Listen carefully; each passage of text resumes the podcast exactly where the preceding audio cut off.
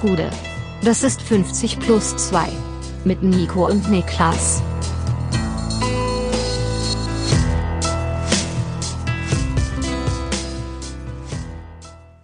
»50 plus 2, ein ganz normaler Donnerstag. Mein Name ist Nico Heimer und bei mir sitzt der Mann, der denkt, der FC St. Pauli sei heilig, Niklas Levinson.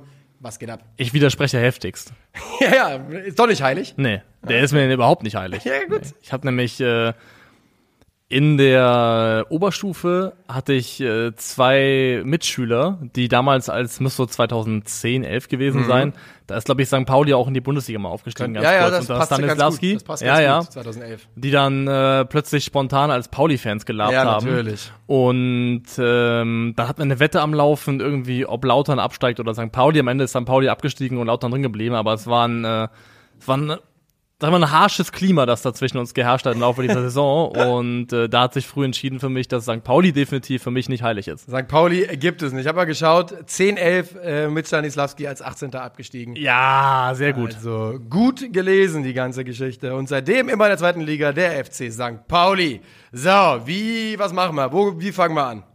Wir fangen damit an, etwas Wichtiges zu verkünden, denn wir sind ja ab nächster Woche auf Tour. Wir starten mittwochs rein in München, in Minga. Karten nach wie vor erhältlich auf äh, Eventim. Und was wir euch verkünden wollten, ist, dass wir, zumindest nicht für die gesamte Tour, äh, nicht alleine sind. Wir haben Leute mit dabei in der einen oder anderen Stadt und wir wollen auch kein äh, Geheimnis daraus machen, wer diese Leute sind. Wir haben unter anderem in Hamburg mit dabei äh, SRV, aka Sektion Radioverbot Veteran und Legende Benny Kuhlhoff. Ja, ich freue mich wirklich brutal, mal wieder was mit Benny zu machen. Er ist ja inzwischen über zwei Jahre her. Ja, und man weiß ja, was man kriegt, ne? Ja, auf jeden Fall. Man kriegt einen schlecht gelaunten äh, Schalke-Fan. äh, also ja, wer, die Leute, die schon länger dabei sind, werden sich äh, sicherlich an Benny erinnern. Ich weiß, das sind viele von euch. Ähm, äh, also ja, auch der Mann, mit dem Sektionalverbot mal irgendwann angefangen hat. Lange, lange ist her und wir freuen uns auf jeden Fall brutal, mit ihm das zu machen. Yes, wir haben äh, in Köln Unterstützung von Sport 1 Chefreporter Patrick Berger. Guck an. Auch da freuen wir uns sehr drüber. In Essen äh, jemand mit dabei, den ihr auch letztes Jahr schon in Essen getroffen habt. Er ist äh, wieder mit dabei und auch da freuen wir uns sehr. Es ist unser guter Freund Broski. Familie inzwischen. Familie inzwischen, ja. Wir versprechen, es wird diesmal nicht so schalkelastig und intensiv wie beim letzten Mal. Es wird deutlich ausgeglichener, es wird ein bisschen breitflächiger. Und zum Abschluss unserer Tour, wo wir in äh, Berlin im Heimathafen sind, kommt auch noch die von uns ebenfalls sehr geschätzte Frau Lena Kassel vorbei.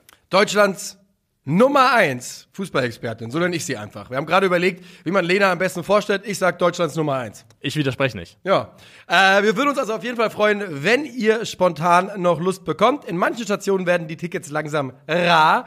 Ähm, noch findet ihr was. Vielleicht ist ja der ein oder andere Gast dabei, der eure Lust, Lust geweckt hat. So passt das. Und ja, wir freuen uns, euch nächste Woche zu sehen. Am 14. Juni geht's los in Minga. Ja, wir informieren euch vorher ähm, ausreichend frühzeitig, falls wir uns hitzefrei nehmen. Ja, so ist wir es. haben heute schon festgestellt, äh, Ich wollte gerade sagen. it's a young man's game. Ja, ich wollte in der Sekunde gerade, ich wollte wirklich in der Sekunde, als du das gesagt hast, wollte ich sagen, ey, ich merke gerade, dass hier drin ganz schön warm wird. Ja. Äh, 30 Grad werden es heute in Berlin und das ist zu viel für 50 plus 2. Ist es definitiv. Ja, Damit wir sind sind, äh, wir sind keine Freunde davon. Wir sind, äh, ja, ich bin ja auch ein, ich bin ja ein Nordmann. Ja, so Nordmann ist es. Tanne, Nordmann äh, nennt man mich genau. auch. Ja. Und deswegen, das sind nicht meine Temperaturen. Lirum Larum, wir gehen mal langsam rein. Wir starten rein und äh, wir sind noch ein bisschen was schuldig, was im deutschen Fußball passiert ist.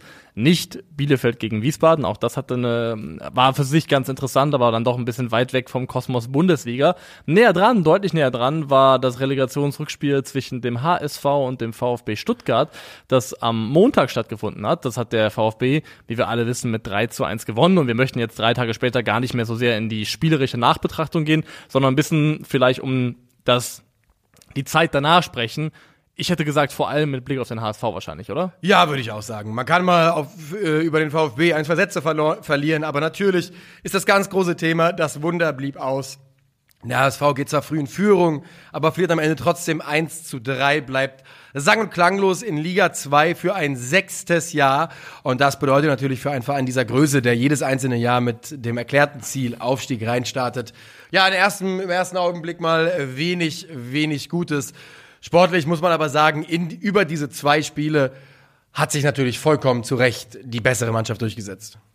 Hat sie, auch wenn ich finde, dass du es in der Gesamtheit gerade sehr, sehr harsh anmoderiert hast. Also gegenüber Weshalb? dem HSV. Ja, weil ich finde, keine Chance, das ist eine Zweitligatruppe. Ganz einfach.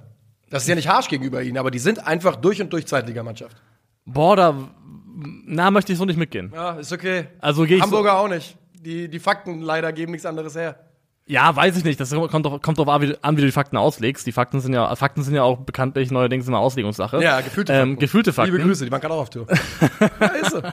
Christian Und Huber. also, ich gebe dir vollkommen recht, über diese beiden Relegationsspiele gegen den VfB war der VfB die klar ersichtlich bessere Mannschaft. Aber ich finde, warum wir, also wir sind ja, finde, glaube ich zumindest, so war es bisher immer sehr relegationskritisch gewesen und haben darauf verwiesen, dass es da notwendigerweise immer auch ein monetäres Gefälle gibt zwischen dem äh, Zweitligisten und dem Erstligisten. Und das gilt sogar, wenn der VfB auf den HSV trifft. Ich finde, das wurde sehr, sehr gut Ja. ähm, deutlich daran, dass der VfB, ohne zu wissen, in welcher Liga sie kommende Saison spielen würden, mal eben äh, 9 Millionen Euro für Zero Girassi auf den Tisch gelegt hat. Natürlich auch mit dem Wissen, dass im Zweifel, wenn sie abgestiegen wären, wahrscheinlich hätte man, Ja. wahrscheinlich hätte der kein Spiel in der zweiten Liga gemacht. Das kann schon, Mhm. kann man wahrscheinlich sagen. Aber ist auch vollkommen egal, dass man es überhaupt machen kann. Obwohl die Gefahr komplett im Raum steht, abzusteigen, zeigt natürlich die finanziellen Kräfteverhältnisse. Ja, und ich finde auch, dass, also daraus, dass ein Zweitligist dann gegen einen Erstligisten in der Relegation, ja, hier muss man sagen, chancenlos ist, kann man auch, finde ich, nur bedingt ablesen, ob die Mannschaft Erstliga-tauglich wäre, weil mitten im Aufstieg wird ein Kader ja auch nochmal verändert und angepasst in Richtung Bundesliga-Tauglichkeit klar. im Idealfall.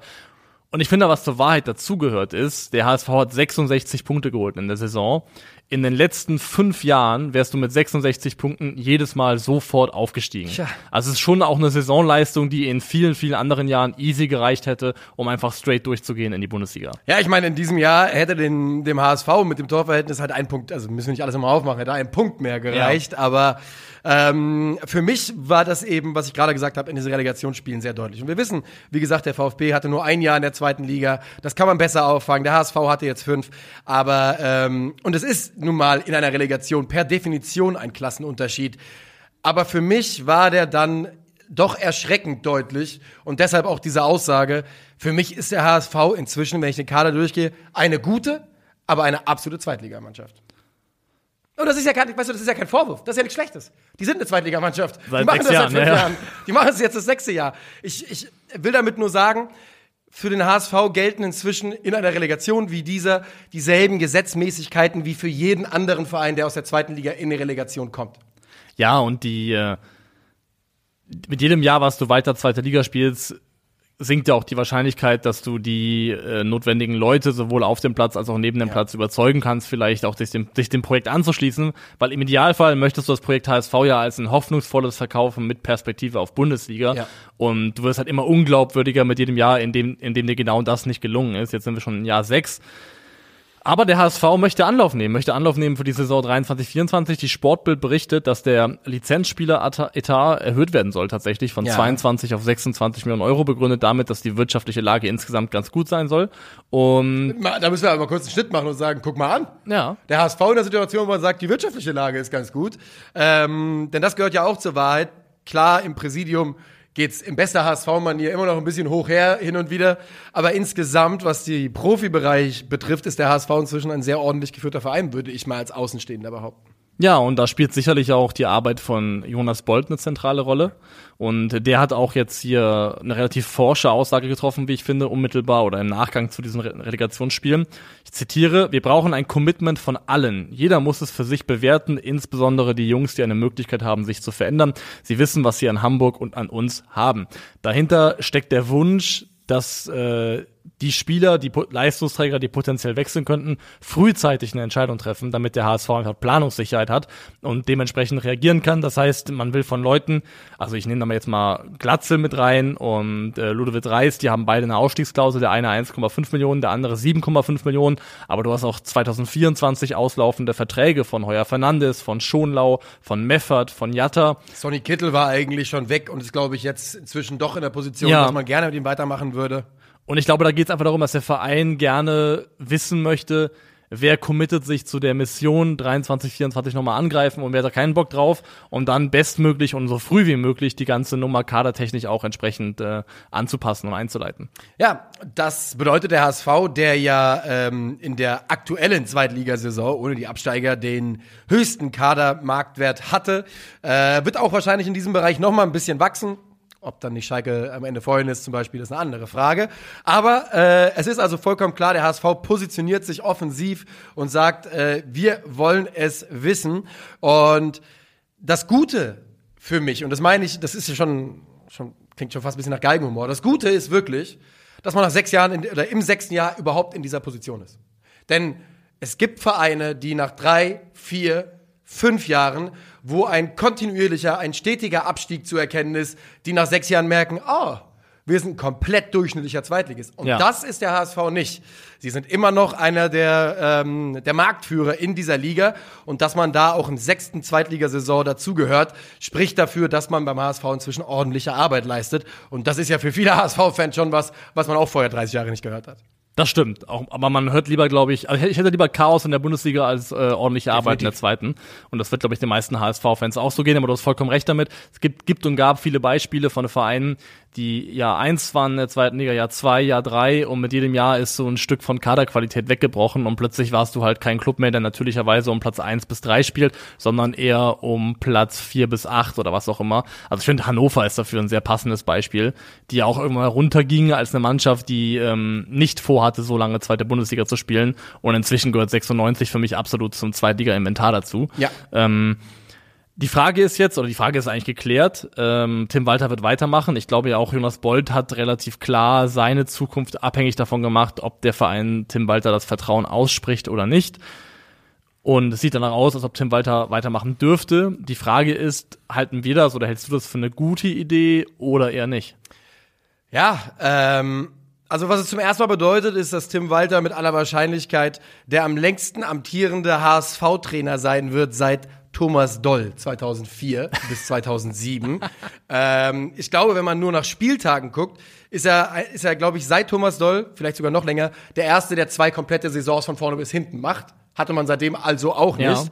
Und unter diesem Gesichtspunkt, der Kontinuität, Kontinuierlichkeit, Kontinu Kontinuität, jawohl, ähm, finde ich es eine gute Sache. Klar ist auch, äh, Tim Walter hat gezeigt, dass er mit dieser Mannschaft jedes Jahr um den Aufstieg mitspielen kann. Jetzt ist natürlich die große Frage, reicht uns das, wenn es um äh, oder um das Mitspielen geht und nicht um das Erreichen des Aufstiegs? Ich finde, dass die Relegation gegen Stuttgart eine Sache, also hat ganz klar ein, zwei Schwächen offenbart. Ähm, an der Stelle empfehle ich auch, das war Fracalcio mit Krügi, glaube ich, in dem Ja. er ähm, das kurz taktisch erklärt hat. Äh, der HSV wurde mit relativ einfachen Mitteln geknackt an deutschlandweit bekannten Hamburger Schwachstellen. Und für Tim Walter, das wäre für mich jetzt der elementare Punkt. Und ob das möglich ist, ist eine andere Frage. Es muss jetzt sofort ein Lerneffekt einsetzen bei Tim Walter. Es müssen sofort einige Sachen, ich würde sagen, aufgeweicht werden, dürfen nicht mehr so stoisch durchgezogen werden und auf Krampf durchgezogen werden. Wenn er das kann, wenn er das macht, halte ich es für eine gute Entscheidung, aber ich bin mir gar nicht sicher, ob er das kann und tut. Und ich bin auch total hin und her gerissen. Ich finde die Frage, ob man an Walter festhalten sollte oder nicht, grenzt an so eine, eine 50-50-Entscheidung. Es gibt da, glaube ich, kein klares richtig und falsch zum jetzigen Zeitpunkt, weil ich finde, ja, ich bin komplett dabei zu sagen, Tim Walter hat Fehler gemacht und das sind Fehler, die sich über die Gesamtzeit seiner Amtszeit beim HSV jetzt schon durchziehen und immer wieder aufkommen. Aber er hat sechs Punkte mehr geholt in seiner zweiten Saison als der ersten. Er hat eine Punktzahl erreicht, auf die man, wenn man objektiv drauf schaut, im Kontext der letzten Zweitliga-Jahre sagen kann, das ist absolut in Ordnung und im Rahmen dessen, was eine Mannschaft holen muss, um zumindest die Erwartungshaltung zu haben, im Aufstiegsrennen mit dabei zu sein. Das finde ich alles okay, deswegen so exorbitant viel ist da gar nicht falsch gemacht worden. Das Ding ist, ich glaube, Tim Walter ist ein Trainer, der auch für eine Mannschaft äh, anstrengend werden kann auf Dauer. Ich glaube, er ist Ja. sehr intensiv und das kann positiv sein, aber ich glaube, es ist, läuft Gefahr, dass es irgendwann kippt. Und vor allem, weil seine Idee und das, was er von seinen Spielern verlangt, so anspruchsvoll ist, wenn der Erfolg ausbleibt, dass du irgendwann aufhörst, die Idee zu kaufen. Ja, weil du und denkst, wenn, wozu, Alter, wozu bringe ich mich hier um, wenn, wenn das überhaupt nicht aufgeht, was du dir da überlegt hast, du Spinner. Und genau, und wenn, wenn, wenn Spieler anfangen oder aufhören, besser gesagt, die Idee zu kaufen, dann hast du ein Problem. Und ich glaube, das kann absolut funktionieren im dritten Jahr. Und wenn der HSV im dritten Jahr mit demselben Trainer dann end, letztendlich aufsteigen würde, würden wir alle hier sitzen, applaudieren für die, Ja. äh, für die Ruhe und dafür, dass man Kontinuität ähm, oder auf Kontinuität gesetzt hat. Aber ich kann mir absolut vorstellen, dass bei einem vielleicht schleppenden Start in die neue Saison Ja. ganz schnell, ganz früh eine unschöne Dynamik reinkommt und die Trainerfrage dann plötzlich sehr, sehr früh wieder aufgehen könnte. Und ohne irgendwas beschreien zu wollen, ist so ein schleppender Start jetzt gar nicht so schwer vorzustellen, denn du scheiterst ein Jahr in der Relegation schmerzhaft, du scheiterst ein zweites Jahr am letzten Spieltag und dann nochmal in der Relegation schmerzhaft. Und da ist einfach ein, da ist einfach ein Monstrum in den Köpfen entstanden, dass es jetzt gilt zu zähmen und abzubauen für Tim Walter. Und daran sind halt schon ganz andere Trainer gescheitert an, äh, an solchen Aufgaben. Und ich wünsche es mir, aber ich könnte mir auch absolut vorstellen, dass es schwierig ist. Man gibt sich jetzt beim HSV ja gerade als sehr feste, sehr solide Front. Jonas Boll, Tim Walter. Wir haben hier was aufgebaut. Es geht hier in die richtige Richtung. Und da würde ich auch, das würde ich auch unterschreiben. Aber du hast vollkommen recht. Ähm, ich sehe auch die Gefahr, dass vielleicht Tim Walter diese Mannschaft verliert, als größer an als vor der abgelaufenen Saison. Letzter Satz von mir zu dem ganzen Thema ist, eine Sache, die ja auch zu Recht irgendwo angemerkt wurde, war, dass dieses Jahr wurde ja betrachtet als große Chance aufzusteigen, mhm. weil die Konkurrenz in der zweiten Liga im Verhältnis so schwach gewesen ist, zumindest was die Namen angeht. Ähm, wir haben ja gesehen, wo Hamburg gelandet ist in der Saison, in der Schalke und Bremen um den Aufstieg mitgespielt haben. Ja. Jetzt gehen wir in eine Saison rein, wo Schalke wieder mit dabei ist und Hertha BSC. Ich möchte da nur anmerken, in meinen Augen ist es nicht so gravierend ähm, wie damals, als Schalke und Bremen abgestiegen sind. Denn vor allem bei der Hertha bin ich mir sehr, sehr unsicher. Also erstmal ja, müssen wir mal die, die ja. Lizenzfrage abwarten, die ist dann noch gar nicht final geklärt, zumindest nicht zum Zeitpunkt unserer Aufnahme, glaube ich. Und ich weiß noch nicht, wie gut die Hertha in der zweiten Liga sein wird und ob sie automatisch als Mannschaft antritt, die gleich Aufstiegsfavorit ist. Deswegen Schalke sehe ich da tendenziell als ähm, Nummer eins gesetzt. Das ist für mich der Aufstiegskandidat Nummer eins. Aber Hertha habe ich jetzt nicht zwingend ähm, vor dem HSV platziert in einer Art und Weise, wo ich sage, da hat Hamburg jetzt ein Riesenproblem, da auf Augenhöhe mitgehen zu können. Ja, nee, ich, ich äh, würde mich da anschließen, als du gerade über äh, Hertha und die neue Zweitligasaison gesprochen hast. Habt ihr mich nicht gesehen, aber ich habe mit Bauchschmerzgesicht genickt. ähm, denn ja, du sagst natürlich einen wichtigen Punkt angesprochen. Hast du Angstbauchweh? Ja, ich habe ein bisschen Angstbauchweh. denn äh, die Unterlagen sind eingereicht. Die Hertha kämpft für die Lizenz um Liga 2. Noch wissen wir nichts. Wir warten die Ergebnisse ab. Mit Paul Dardai geht's weiter. Das ist natürlich die auch finanziell beste Lösung aus Hertha-Sicht. Ja. Da muss man sich nichts vormachen. Ähm, ich aber an nicht nur auf der Trainerposition leichte Fragezeichen.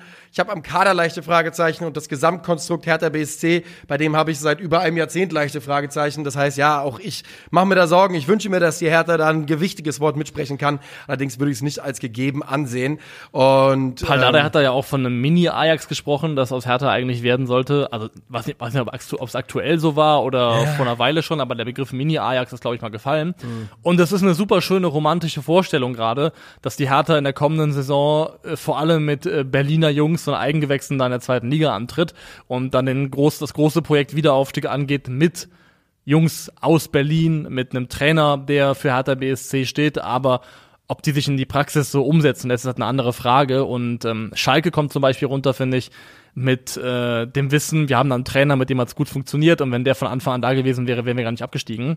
Und Paldada war jetzt so kurz da nur und konnte auch nur auf Feuerwehrmann-Basis irgendwas machen. ist noch völlig unklar, ob der wieder eine erfolgreiche Fußballmannschaft aus diesem Verein basteln kann.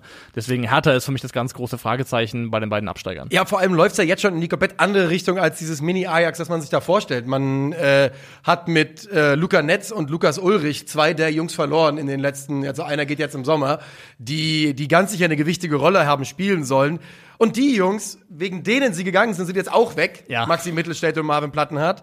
Ähm, das ist, die müssen natürlich auch gehen, ne? Und ich glaube, dass Mittelstädt äh, bei Abstieg lieber in der Liga bleiben will. Ist alles geschenkt, alles okay, alles verständlich. Aber ich glaube, ein bisschen Bauchschmerzen bei Hertha, bis wir genaueres wissen, die sind schon angebracht. Ich würde gerne noch äh, zwei Sätze über den VfB Stuttgart verlieren, denn die nehmen jetzt zum Beispiel Maxi Mittelstädt auf, der wird wohl verpflichtet und soll als Kandidat, als Ersatz für Borna Sosa äh, kommen, der wohl seinen Kollegen gesagt hat, nach dem Relegationsspiel, das war mein letztes Spiel für den VfB. Wir wissen, bei Mavropanos stehen die Zeichen auf Abschied und klar ist auch, bei einer Mannschaft, die immer gegen den Abstieg spielt, sehen sich solche Spieler auf Sicht natürlich nicht.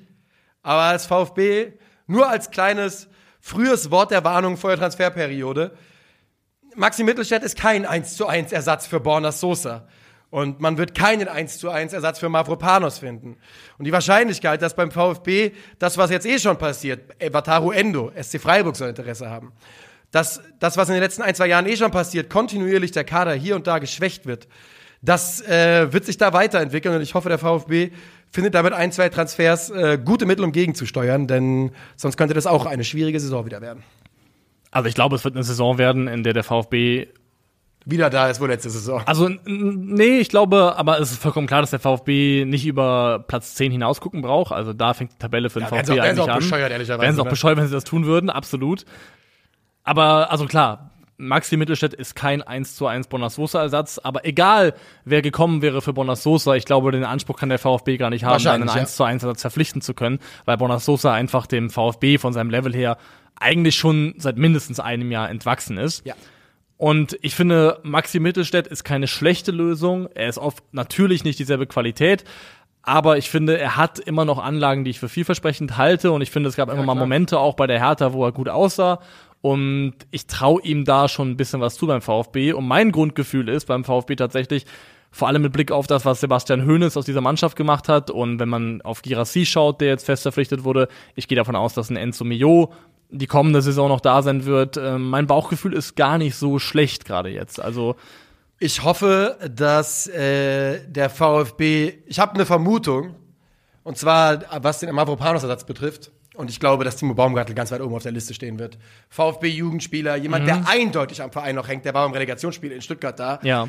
Der bei Union unten durch ist. In die Niederlande will er nicht zurück. Ich kann es mir komplett vorstellen. Das wäre die Art Transfer, wo ich sagen würde, das geht in die richtige Richtung. Und Maxi Mittelstadt, du sagst es ja, man hat einen Spieler, wo man, glaube ich, eine Sache klar sagen kann schlechter, als er in den letzten Jahren in der Bundesliga gespielt hat, wird er nicht.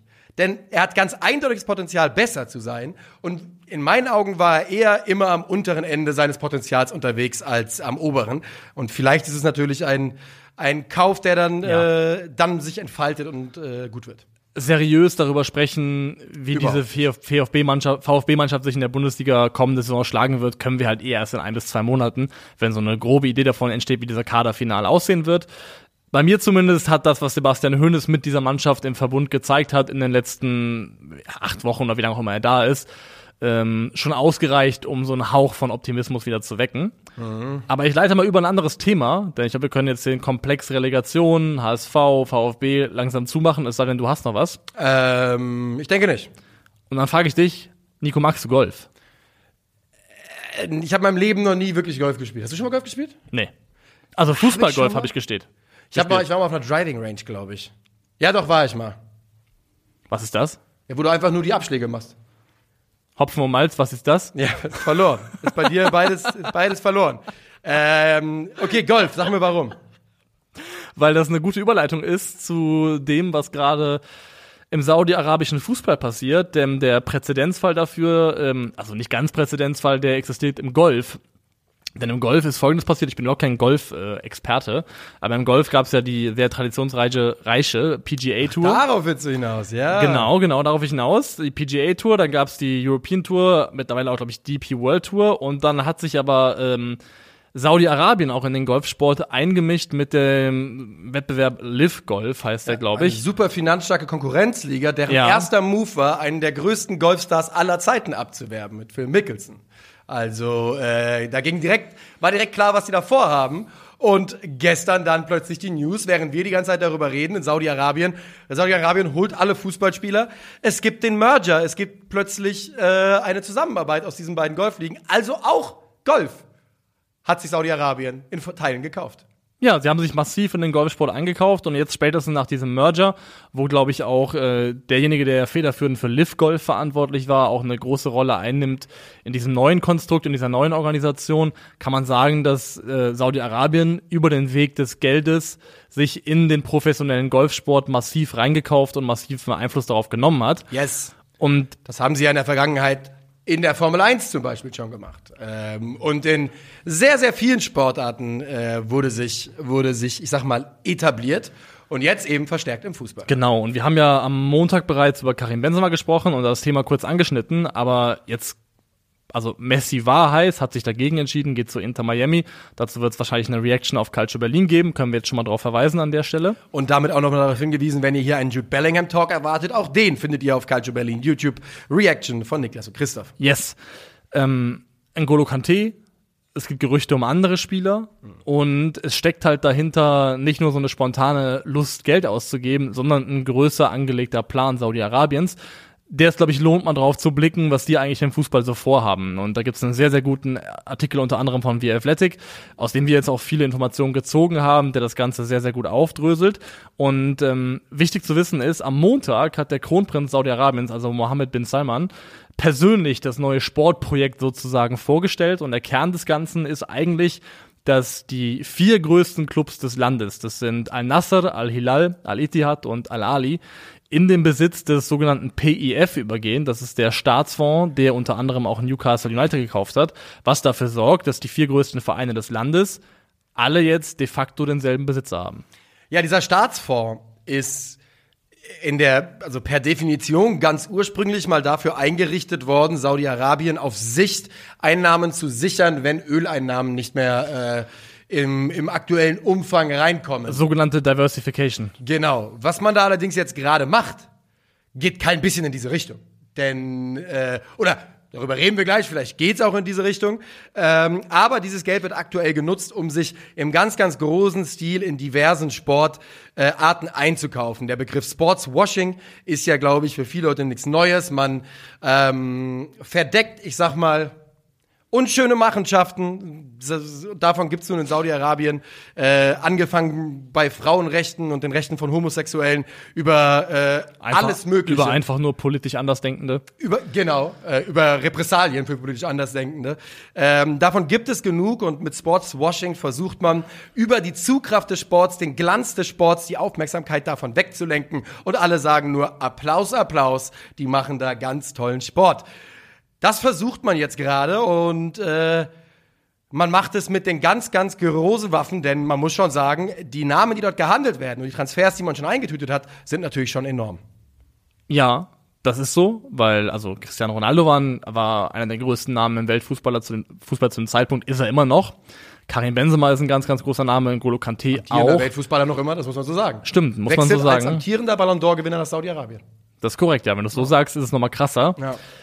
Gleichzeitig ist natürlich kein Zufall, dass die Spieler alle im weitesten Sinne vom Alterssegment her um die 30 äh, plus liegen. Das ist schon irgendwo auch, hat, hat Gründe, dass es in diese Richtung geht, denn ich glaube, so realistisch ist man dort auch, dass es nach wie vor trotzdem schwierig ist, absolute Weltspieler in, an der Spitze ihres Schaffens aus Europa loszueisen, die vielleicht noch wirklich nennenswerte sportliche Ambitionen haben. Ähm, es geht da, glaube ich, schon in die Richtung, dass du auf Spieler schaust, die vielleicht gerade so hinter ja. ihrem Zenit sind, aber ja. Namen, die da jetzt auch noch in Frage kommen könnten, sind zum Beispiel Leute wie Roberto Firmino, der jetzt ablösefrei ist. Und dass Spieler, die vielleicht sonst noch eine Station bei einem kleineren Club in Europa angenommen hätten, jetzt vielleicht eher den Weg nach Saudi-Arabien gehen.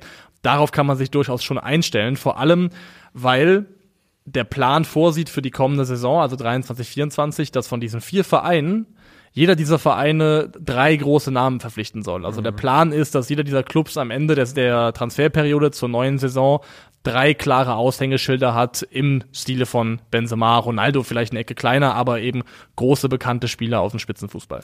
Und das Ganze passiert mit einer, ja, also doch interessanten Rechnung, denn äh, wir hatten ja gerade schon mal gesagt, ursprünglich gab es diesen Fonds, um die Finanzierung des Landes zu sichern die langfristige Zukunft. Man will jetzt in den kommenden Jahren rund 20 Milliarden in die Infrastruktur der Saudi Pro League stecken und hofft, dass sich darüber die Einnahmen auf 450 Millionen Euro äh, zusammenwachsen, also anhäufen. Sprich, nicht ansatzweise irgendwie nee. in einer Rechnung, dass man das wieder reinholen könnte. Also wer glaubt, dass dahinter jetzt irgendwie eine Idee steckt, dass da Profit gemacht wird. Profit gemacht werden mit soll, das wäre sehr naiv zu glauben. Ich glaube, da sind andere Interessen, die verfolgt werden. Es geht natürlich sowieso um Prestige. Sport ist ja auch für, also für ganz, ganz viele Länder und vor allem für Länder mit autokratischen Strukturen immer auch ein Prestigeprojekt. Es war auch für die WM in Russland oder für Russland war es auch ein Riesenprestige, diese WM 2018 ausrichten zu können. Genauso wie es für Katar 2022 der Fall gewesen ist. Oh, es wird ja immer mehr. Wäre ja schlimm, wenn da 2030 auch noch was käme. Ja, gutes Stichwort, weil muss man auch sagen, das hier ist auch, glaube ich, Teil eines größer, größer angelegten Projekts. Heißt, glaube ich, auch Vision 2030 yes. äh, yeah. in Saudi-Arabien, eines Projekts, ähm, wo Saudi-Arabien auch darauf schielt, eine Weltmeisterschaft auszurichten. Idealerweise die 2030, idealerweise aus eigener Sicht natürlich. Ähm, wenn das nicht klappen sollte, aber vielleicht auch 2034, aber vor allem nachdem der ja, regionale Rivale Katar eben 2022 ausrichten durfte und konnte, als eigentlich deutlich kleinere Fußballnation äh, im Verhältnis zu Saudi-Arabien ist die Lust schon geweckt worden, das auch dann selber machen zu können. So ist es. Und man, das, was Katar quasi über den Mittelsmann PSG gemacht hat, versucht man in Saudi-Arabien jetzt einfach fortschrittlich, denn Outsourcing ist nicht mehr in. Man macht es direkt im Land äh, mit den eigenen Vereinen und versucht dort eine attraktivere Liga aufzuziehen und natürlich darüber auch Aufmerksamkeit auf das Land äh, zu ziehen und auf diese Liga äh, zu richten. Das Ganze ist natürlich, ist natürlich schwierig. Wir hatten schon am Montag in der Folge gesagt, einem Spieler, der und bei Karim Benzema sind inzwischen neue Zahlen rausgekommen. Es könnten auch nur 55 Millionen Euro sein, die er verdient im Jahr. Ja. Ulala, wo er mit immer noch der zweitbestverdiente äh, bezahlte Fußballer der Welt wäre hinter äh, hinter Cristiano, wenn mich nicht alles täuscht.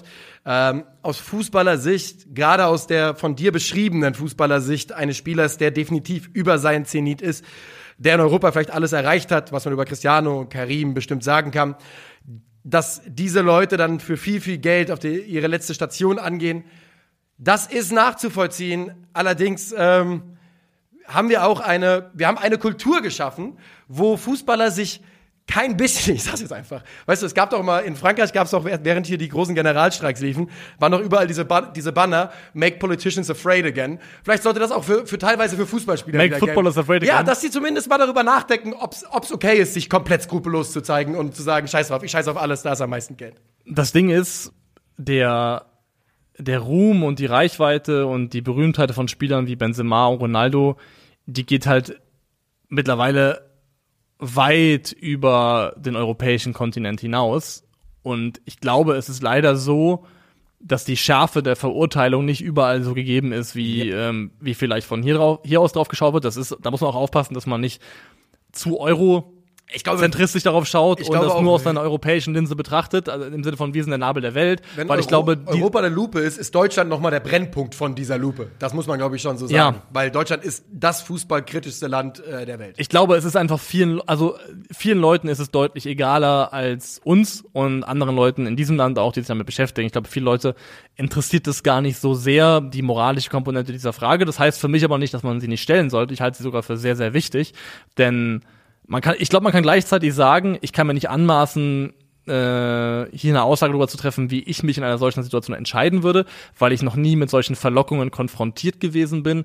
Aber trotzdem muss man die Frage stellen, ob Spieler, die ihre gesamte Karriere eh schon am oberen Ende der monetären Nahrungskette verbracht haben, wie Cristiano und wie Karim Benzema, ob man da nicht auch das Recht hat, an die irgendwo einen gewissen moralischen Standard anzulegen. Jetzt kann man auf die Akte Benzema und auf die Akte Ronaldo schauen und fragen, ob das nicht sowieso schon längst hinfällig ist und dann ja. wahrscheinlich auch die Antwort ja finden. Ja. Aber grundsätzlich halte ich es trotzdem für wichtig, dass man nicht aufhört, da mit einem gewissen scharfen Blick drauf zu gucken. Nee, und was für Cristiano Ronaldo gilt, das gilt dann für mich auch für alle anderen, die da hingehen. Ich werde mir halt nichts davon angucken. Und wenn man sich so ein bisschen fragt, was haben denn die Vereine wirklich davon? Lionel Messi hat sich jetzt dann nicht dazu entschieden, nach Saudi-Arabien zu gehen, sondern geht zu Inter Miami. Die hatten gestern vor der Verkündung eine Million Instagram-Follower. Weißt du, wie sie jetzt haben? Nee. Fünf. Das sind vier Millionen in unter 24 Stunden. Also, natürlich ist Karim Benzema nicht auf dem Level von Lionel Messi. Aber nur damit wir uns hier mal verstehen. Lionel Messi es wechselt den Verein. Und vier Millionen Leute sagen weltweit innerhalb von 24 Stunden, ich komme mit. Ja. Das ist Wahnsinn, wenn man darüber nachdenkt. Es gibt de facto, und das ist so ein bisschen die, die ultimative Umkehrung der Machtverhältnisse. Es gibt Spieler, die in ihrer öffentlichen Wirkmacht mächtiger sind als Vereine. Das ist einfach so. Es ja. gibt Spieler, Superstars, die sind in ihrer, in dem, was sie nach außen an Wirkung erzielen können, was sie an Reichweite und Einfluss über Social Media haben, mächtiger als alle anderen Vereine dieser Welt. Das ja. ist einfach so. Das muss man einfach sagen, wie es ist. Und das hat gewisse Folgeeffekte, eben die, dass ein Messi plötzlich dann vier Millionen Leute mitziehen kann zu einem Verein, der vorher eine Million hatte. Zwei Aspekte, die ich noch sehr spannend finde, rund um diesen Komplex Saudi-Arabien und deren Fußballprojekt. Also Randnotiz noch, der Plan ist, innerhalb der nächsten Jahre eine der zehn besten Ligen der Welt zu werden. Das ist das ähm, ambitionierte Ziel, das man auch gefasst hat. Weißt du, was meine große Angst bei dieser, bei der Aussage ist? Die spielen Champions League in fünf Jahren. Weil mit dem Geld ist alles möglich. Die UEFA ist natürlich komplett offen für, für ja. jemanden, der sich einkauft. Und wenn die Namen der Spieler nur groß genug werden, die da im Top-Team in Saudi-Arabien spielen, dann wird das ein Thema werden. Ich sag's dir, es wird ein Thema. Ich sag nicht, dass es passiert. Ich sag nur, auf die Diskussion sollten wir uns schon mal vorbereiten. Das kann sein, dass das in Zukunft irgendwann auf uns zukommt, äh, diese Frage. Ähm, was ich spannend finde, ist noch die Idee des Sportswashing nach innen. Ähm, insofern, dass, also der, wie Athletic zitiert da jemanden, der heißt Simon Chadwick, ist Professor für Sport und äh, geopolitische Wirtschaft an der Schema Business School.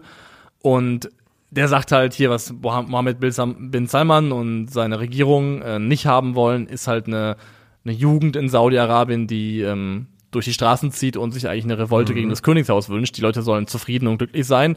Und dazu gehört halt auch gewisse Form von Entertainment dazu. Und dann eben mit die besten Spieler der Welt ins Land zu holen, ist halt ein Teil davon. Und ähm, der sagt auch, dass gleichzeitig parallel zu diesen Investments in den Sport, die äh, seit Jahren schon angefangen haben und größer werden, in diesem Jahr aufgrund von regierungskritischer Posts online so viele Leute verhaftet worden sind wie noch nie zuvor. Das heißt, es ist so ein Zusammenspiel von, wir geben euch hier ähm, Entertainment, wir geben euch Superstars, wir geben euch Unterhaltung, aber bitte schön Schnauze halten bei allem anderen. Brot und Spiele! So kann Hallo! Man, so kann man es auch nennen. Na sowas. Ähm, ja, ob das funktioniert, äh, werden, wir, werden wir natürlich in, in, den nächsten Jahren erleben. Ganz generell wird der Erfolg von diesem Sommer ein bisschen ausschlaggebend dafür sein, wie die nächsten Jahre aussehen. Woran man sich aber auch als Fan von anderen Sportarten gewöhnen sollte, ist, dass Saudi-Arabien in welcher Form und Namen auch immer auftauchen wird. Und zwar überall. Die NFL wird wird ein Team haben eines Tages, wo die Franchise nach Sa also zu Saudi-Arabien gehört. Ich garantiere es. Und das Problem ist ja, es kann halt niemand was machen, ne, wenn die das wollen. Der Reichtum von der Herrschaftsfamilie ist ja, also die sollen ja eine Billion Dollar haben, weißt du? Das, das, wenn die, wenn irgendjemand sagt, es kostet 5 Milliarden, und ich glaube, die teuerste Franchise in der NBA hat 4 Milliarden gekostet in der Vergangenheit. Diese Franchise kostet 5 Milliarden der macht nicht mal das Portemonnaie auf, der holt einfach nur aus der Hosentasche so viel Geld. Ja? Und ähm, man wird sich mit dem wachsenden Einfluss von Saudi-Arabien in ganz vielen Sportarten anfreunden müssen. Und auch die Frage stellen, wie man dann damit umgehen möchte. Ja. Also auf ähm, Vereinsebene, auf Verbandsebene, auch in der letzten Konsequenz auf Konsumentenebene, auf Fanebene. Das ist die Frage, die man sich dann letztendlich stellen muss. Wie geht man damit um? Weil es ist ja heute schon so, dass es da auch, also dieser PIF, steckt ja auch in Unternehmen drinne, die irgendwie auch im Leben der meisten Leute eine Rolle spielen, aber man weiß es gar nicht. Also, man ist, also saudi-arabisches Geld steckt ja in vielen Firmen und Konzernen drinne, von denen man es an der Oberfläche gar nicht weiß und vielleicht ja. mitbekommt. Meine Frage an dich ist jetzt, ähm, glaubst du, das, was da jetzt gerade sich anbahnt und anfängt, kann in irgendeiner Form eine realistische Bedrohung für unseren, in Anführungszeichen, Spitzenfußball in Europa werden? Ja, also ich meine, der Gedanke, dass dass die irgendwann versuchen würden, in die Champions League reinzukommen, das meinte ich schon komplett ernst, weil allen Absurditäten werden im Fußball mit Geld Tür und Tor geöffnet und Geld ist ein nicht limitierter Faktor in diesem in diesem Konstrukt in dieser Situation. Von daher ja, ich glaube schon. Ich glaube, wir sind noch nicht da, dass wir die absoluten Topspieler Peak of their Powers äh, nach Saudi-Arabien gehen sehen, weil der sportliche Anreiz eben nicht da ist. Aber Sag doch mal, Al-Hilal spielt Champions League und hat eine gute Mannschaft und man kann bei Al-Hilal die Champions League gewinnen und das Dreifache an Gehalt verdienen wie in Europa. Es wird genug Spieler geben, die sagen, alles klar, dann halt dahin.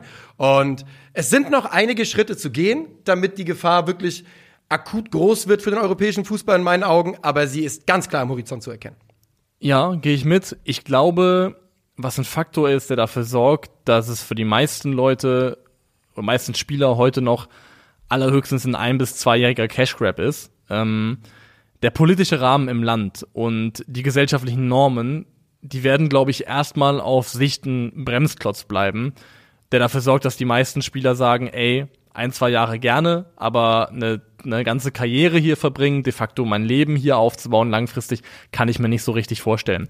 Denn ähm, es, also viel, viel Zeit musst du und vor allem oft ja auch nicht nur du als Spieler, sondern auch deine Familie, deine Kinder, ähm, ja auch im, in dem Land verbringen außerhalb des Fußballplatzes.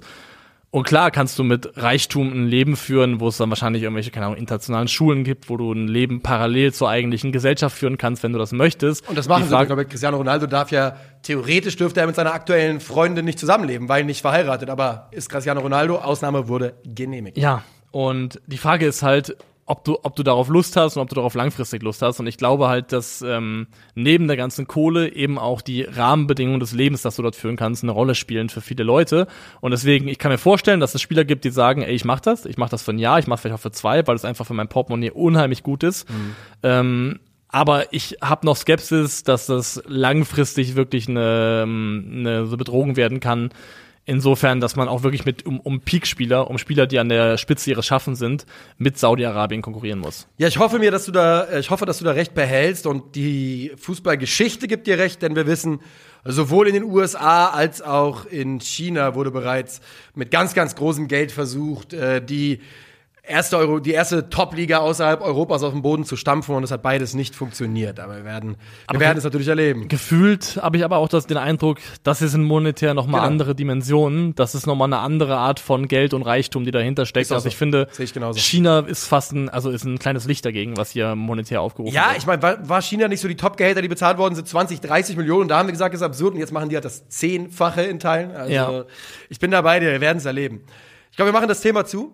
Mhm. Dann würde ich sagen, machen wir mit einem Halbsatz, sagen wir einmal Gratulation an West Ham zum Gewinn der Conference League. Oh ja, Erster europäischer. Titel seit wann auch immer. Also wird zum ersten Mal heute vielleicht keine Bubbles geblowt. Weil Fortune versteckt sich nicht mehr, da ist Ja. es. Ich, ich muss sagen, ich tue mich schwer mit West Ham zu gratulieren. Ich bin in dieses Spiel reingegangen vollkommen neutral Ja. Und dann wurde dieser Becher geworfen Ja. und da habe ich gesagt, äh, nee, komm, ich bin glaube ich eher für Fiorentina. Ich war auch, seit West Ham gegen die Eintracht gespielt hat, war ich auch für die Fiorentina, kann ich dir sagen. Wir hatten ja letztes Jahr im Halbfinale von der Europa League. Da waren sie nicht so sympathisch, die Jungs. Und also, wir haben das Thema Becherwurf ja auch schon lang und breit im deutschen Fußball gehabt. Ähm, aber ich muss sagen, in dem Moment, wo ein Spieler getroffen wird und ja auch eine sichtbare Platzwunde davon zieht, Ja. das ist schon in einem Bereich, der so dermaßen drüber ist, wo ich sogar die Frage aufwerfen werfen würde, ob man nicht da im Nachgang nochmal drüber sprechen muss, wie man das eigentlich bewertet und handhabt. Ähm, Ja. Ja. also Mal gucken, was kommt. Aber du hast vollkommen recht. Spieler dürfen mal, es kann ja nicht sein, dass Leute verletzt werden von Fans am Ende des Tages. grüner Tisch Bochum äh, Gladbach war ja letztendlich äh, Ja. Sieg, Sieg für Gladbach, der da gewertet wurde. Nie im Leben wird die UEFA rückgängig, äh, das, das rückgängig machen und sagen, wir nehmen die Feierbilder zurück. Glückwunsch, Fiorentina. äh, das das glaube ich. Ihr nicht. müsst ja alle löschen aus euren Köpfen. Könnte bitter werden für Italien, ne? Diese, diese Europacup-Finalreigen, den sie jetzt hier runterspielen. Europa League verloren, Conference League verloren. Aber findest du nicht, wenn man dann die Champions League gewinnt, macht das die anderen wieder wett? ich sag ja nur, könnte Ja. bitter werden. Bleiben wir in Italien? Wir bleiben in Italien, würde ich sagen, aber nicht bei Inter, sondern beim AC Milan. Denn da ist jetzt so gefühlt zumindest von außen betrachtet kurzzeitig das Chaos eingekehrt. Äh, Paolo Maldini, der da als technischer Direktor, würde ich sagen, auf den ersten Blick ziemlich erfolgreich gewirkt hat in den letzten vier Jahren, Ja. ist nicht mehr im Amt. So ist es und nicht nur ihn hat es erwischt, äh, auch den Sportdirektor äh, Massara, Friedrich Massara. Auch der äh, darf seinen Hut nehmen und der Grund dafür, laut der Gazzetta, ist die neue künftige Ausrichtung unterschiedliche Ansichten über die Zukunft. Man weiß es natürlich äh, bei solchen Sachen immer nicht so genau. Und äh, für den AC Mailand, die ja nun in der Saison vor der abgelaufenen noch den Scudetto gewannen und Meister geworden sind, ist das natürlich ein riesiger Umbruch auf der sportlichen Führungsebene und auch damit verbunden, dass man mit Paolo Maldini, ich lehne mich so weit aus dem Fenster, die größte Vereinsikone dieses Vereines absägt. Ja, es gibt, also in meiner Welt gibt es keine größere Milan-Legende als Paolo Maldini. ja. Ich wüsste nicht, wer es sein Cesare sollte. Maldini. Vielleicht. und den abzusägen de facto ist ein großer Schritt und ist ein gefährlicher Schritt, weil ich glaube, unabhängig davon, wie man seine Arbeit bewertet, das ist ein anderes Thema für sich nochmal, auf einer rein emotionalen Ebene hast du erstmal die Fans gegen dich. Ja. Würde ich zumindest mutmaßen. Wenn du als ähm, Investor reinkommst, muss man auch mal einfangen. Milan wurde im Sommer 2022 verkauft, wurde übernommen von der US-Investmentfirma Redbird Capital Partners. Und da ist dann eben eingestiegen als, äh, als, Chef sozusagen der Herr Gary Cardinale. Cardinale. Cardinale. Haben sie gut gemacht, ne? Klingt wie Italiener. Ja. Ja, ist er, ist er. Der jetzt eben auch dann federführend mitentschieden hat, dass dafür Maldini Schluss sein soll. Und wenn du das hast, neuer Eigentümer, ein Jahr da, sägt größte Vereinslegende aller Zeiten ab, die, kann man, also muss man so sagen, schon auch eine tragende Rolle gespielt hat im ersten Scudetto seit über elf Jahren. 100 Prozent. Da erstmal die Leute wieder für dich zurückzugewinnen, das ist ein verdammt weiter Weg. Und der Grund, den der ähm, natürlich, also es gibt natürlich, man hört von der neuen strategischen Ausrichtung, bla bla bla. Gründe für eine Kündigung oder eine Trennung liegen aber meistens eher in der Vergangenheit als in der Zukunft. Und ganz konkret wirft man den beiden wohl vor, dass man das Transferfenster im Sommer 2022 ja verbaselt habe, weil man äh, es natürlich nicht geschafft hat, den Scudetto zu verteidigen das so ist, können dann andere bewerten, ob das genug ist für eine Trennung. Wenn man im Champions League Halbfinale auftaucht, ist wiederum nicht mein Thema. Also, dass der Sommer 2022 ein auf Transferebene ziemlich bescheidener war von Milan, das kann man glaube ich nicht ver der äh, Ketteler für Der Kettelare, ich glaube sogar sogar 37,5. Ja. Äh, der Platz 7 der teuersten Milan Transfers aller Zeiten. Seine Bilanz war ein Assist in der Serie A in der gesamten Saison. Das ist katastrophal. Und er ist immer noch, er ist immer noch jung. Ich glaube, er ist 22 und immer noch ein Spieler, wo man sagen kann, da kann alles noch kommen. Das Potenzial, die Anlagen sind vielleicht da. Ich muss sagen, ich habe von ihm selber nicht so viel gesehen, dass ich das Finale beurteilen könnte. Ich glaube, ich glaube ganz stark an ihn. Ich glaube aber, dass er seine Rolle noch nicht gefunden hat. Ich habe eine Idee für ihn mit seinen 1,95. Ja? Ja. Der, der soll, der muss in einem Zweiersturm die zweite Spitze spielen. Der ist nämlich technisch so brutal stark, kann Bälle aber auch festmachen mit seiner Größe. Du meinst aber belgische Harvards? Ich, ja, also Harvards muss ja selber noch in diese Rolle reinwachsen. Aber ja, ich sehe da, weil tatsächlich sehe ich zwischen De Ketteler und Harvards Ähnlichkeiten vom, vom Spielerprofil. Ja, macht das. Also, erst wo du es sagst, macht das schon Sinn. Aber de facto eben sehr, sehr teuer gewesen, keinen Mehrwert gehabt in der ersten Saison. Du hattest recht, sind 35 Millionen. Äh, Divock Origi ablösefrei geholt, aber eben Vertrag bis 2026, verdient angeblich ja. 5 Millionen Euro. Sein Output waren zwei Tore, eine Vorlage in der Serie A. Und äh, dann hast du eine Saison gespielt, de facto. Champions League Halbfinale ja. Aber wo du dich, wenn Juve die Punkte nicht abgezogen worden wären, sportlich nicht für die Champions League qualifiziert hättest, so sind sie Vierter geworden. Also das sind die Argumente, die man einbringen kann dafür, dass man tatsächlich auch sagen kann, ja, der Sommer 2022, der wurde ein bisschen in den Sand gesetzt. Gleichzeitig muss man aber auch sagen, der Vertrag von Rafael Leao wurde verlängert obwohl er ein absoluter Superstar ist, der ja. sicherlich auch woanders hätte hingehen können. Und nach allem, was man hört, war diese Verlängerung auch eng damit verbunden, dass eben Paolo Maldini da stark eingewirkt hat und eine große Rolle gespielt haben soll. Und äh, La Repubblica hat zum Beispiel berichtet, dass jetzt unmittelbar nach Maldinis Entlassung ähm, sowohl Leao, Theo Hernandez als auch Menya als sehr, sehr unglücklich gelten. Leao nach dem Motto, ich hätte gar, nicht, hätte gar nicht verlängert, wenn er, wenn ich gewusst hätte, dass er geht. Theo denkt wohl über einen Wechselwunsch nach und Manya zögert mit einer Vertragsverlängerung. Und das sind erstmal ziemlich schlechte Nachrichten. Das sind sehr schlechte Nachrichten und das ist wieder so. Also ich weiß natürlich nicht, ob sie damit gerechnet haben, aber es ist so ein bisschen typisch auch für mich, äh, ja, ich sag mal, investorengeführte Vereine, denn du denkst nicht so richtig darüber nach, du denkst, personeller Umbruch, im Zweifel fehlt dir sogar das Verständnis dafür, wer die Person ist, die du da absägst, weil ich, wie gesagt, ich ja. finde, Maldini absägen ist einfach, das ist einfach Wahnsinn, wenn man ihm, man kann ihm jetzt auch nicht so unglaublich viel vorwerfen, außer den abgelaufenen Sommer. Und ähm, ich will halt jetzt erstmal sehen, was erwartet man denn bei Milan? Was ist denn bei Milan die Erwartung? Ja, gute Frage. Ich glaube, was auch eine Rolle gespielt haben soll, ist so ein bisschen ähm, unterschiedliche Ansichten über die Art des, der Verpflichtung und Scouting. Die wollen das wohl ein bisschen datenbasierter haben, hier diese, dieser US-Investor, mhm. als es vielleicht ähm, vorgesehen war oder bisher der Fall war unter Maldini. Und ähm, wie heißt sein Kompagnon, der Sportdirektor nochmal? Du hast ah, eben schon gesagt. Gerade eben wieder zugemacht, leider. Irgendwo habe ich es aufgeschrieben. Ja. Ähm, wo ist denn der Name? Was mit F. Fran? Frederik Massara. Ja. Sorry, Frederik Massara, das gemacht haben. Aber also Maldini seit 2018 da, 2019 zum technischen Direktor befördert worden. Spieler, die verpflichtet wurden in dieser Zeit. Theo Hernandez, Benacer, Rafael Leao, äh, Sandro Tonali. Kleineres Kaliber, aber auch enorm wichtig gewesen, Simon Kier, äh, Kalulu aus Lyon, ähm, Fikayo Tomori, Mike Maignan, das, das sind einfach, das, ist, das, sind einfach sehr, sehr gute Transfers. Ja. Und dass Milan überhaupt wieder in der Position ist, zu den stärksten italienischen Vereinen zu, zu gehören und ins Champions League Halbfinale vordringen zu können und eine Mannschaft zu sein, die man erwähnen muss, zumindest wenn man darüber spricht, wer kann den Scudetto gewinnen. Das ist halt auch zentral der Verdienst der Mannschaft, die Maldini mit federführend gebaut hat. Ja. Und das kann, finde ich, nicht mit einem Sommer begründet werden, wo es in die Hose ging, weil du kannst in jede Vita von jedem sportlichen Entscheidungsträger gucken.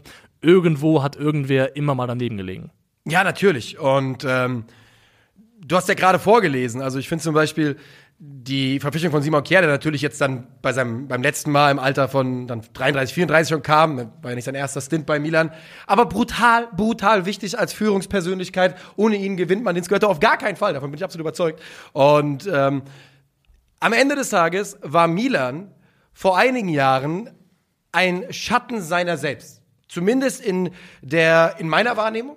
Und ich glaube in der Wahrnehmung vieler europäischer Fußballfans. Also wir reden ja davon, dass Milan zwischen, ich glaube, 12, 13 war man in der Champions League und dann war man bis 18, 19 oder sowas nicht mehr in der Champions League dabei, wenn nicht sogar noch länger. Sprich, ganz klar haben diese beiden Männer Milan in die, nicht nur in die richtige Richtung geführt, sondern zum ersten Scudetto seit 10, 11 geführt. Und da jetzt so schnell den Stecker zu ziehen, bin ich gespannt. Muss man halt jetzt erstmal ähm, nachliefern mit Personen, Ja. äh, die das ähnlich gut können. Und Also, das sehe ich noch nicht. wer jetzt in den Vordergrund rücken soll in der Frage, wer enthält jetzt Entscheidungsmacht und äh, Kompetenzen, ist einmal der CEO Giorgio Fulani und der bisherige Chefscout Geoffrey Moncada. Die sollen jetzt beide wohl mit mehr Machtfülle ausgestattet werden in Transferfragen oder in der Art und Weise, wie der Kader aussehen soll.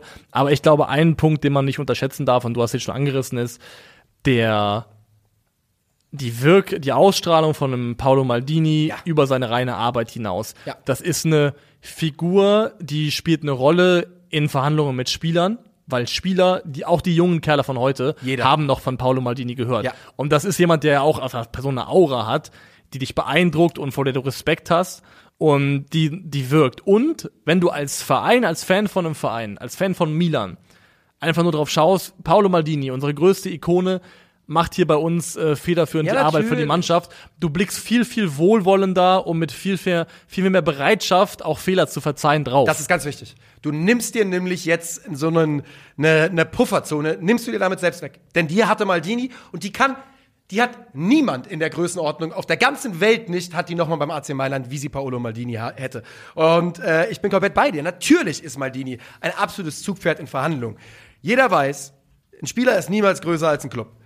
Paolo Maldini ist fast so groß wie der AC Mailand. Paolo Maldini ist ein Gigant. Und ich finde es sehr, sehr schade. Und weißt du, was mein erster Gedanke war gestern? Ach, guck mal, guck mal an. Da ist er, also der neue Bayern-Sportdirektor. Glaube Also, ich nicht, aber. ich Ja, ho, ho, ho. das am Ende auch nicht. Das wird schmecken, Alter. aber alleine von der Würde, die er irgendwie transportiert, wäre das schon echt sehr cool. Also muss man sagen. also, wenn Maldini ja nächste Saison bei Bayern das Sagen hat, da, dann muss ich persönlich aufpassen, dass mir das nicht zu gut gefällt. Kann ich verstehen, kann ich verstehen.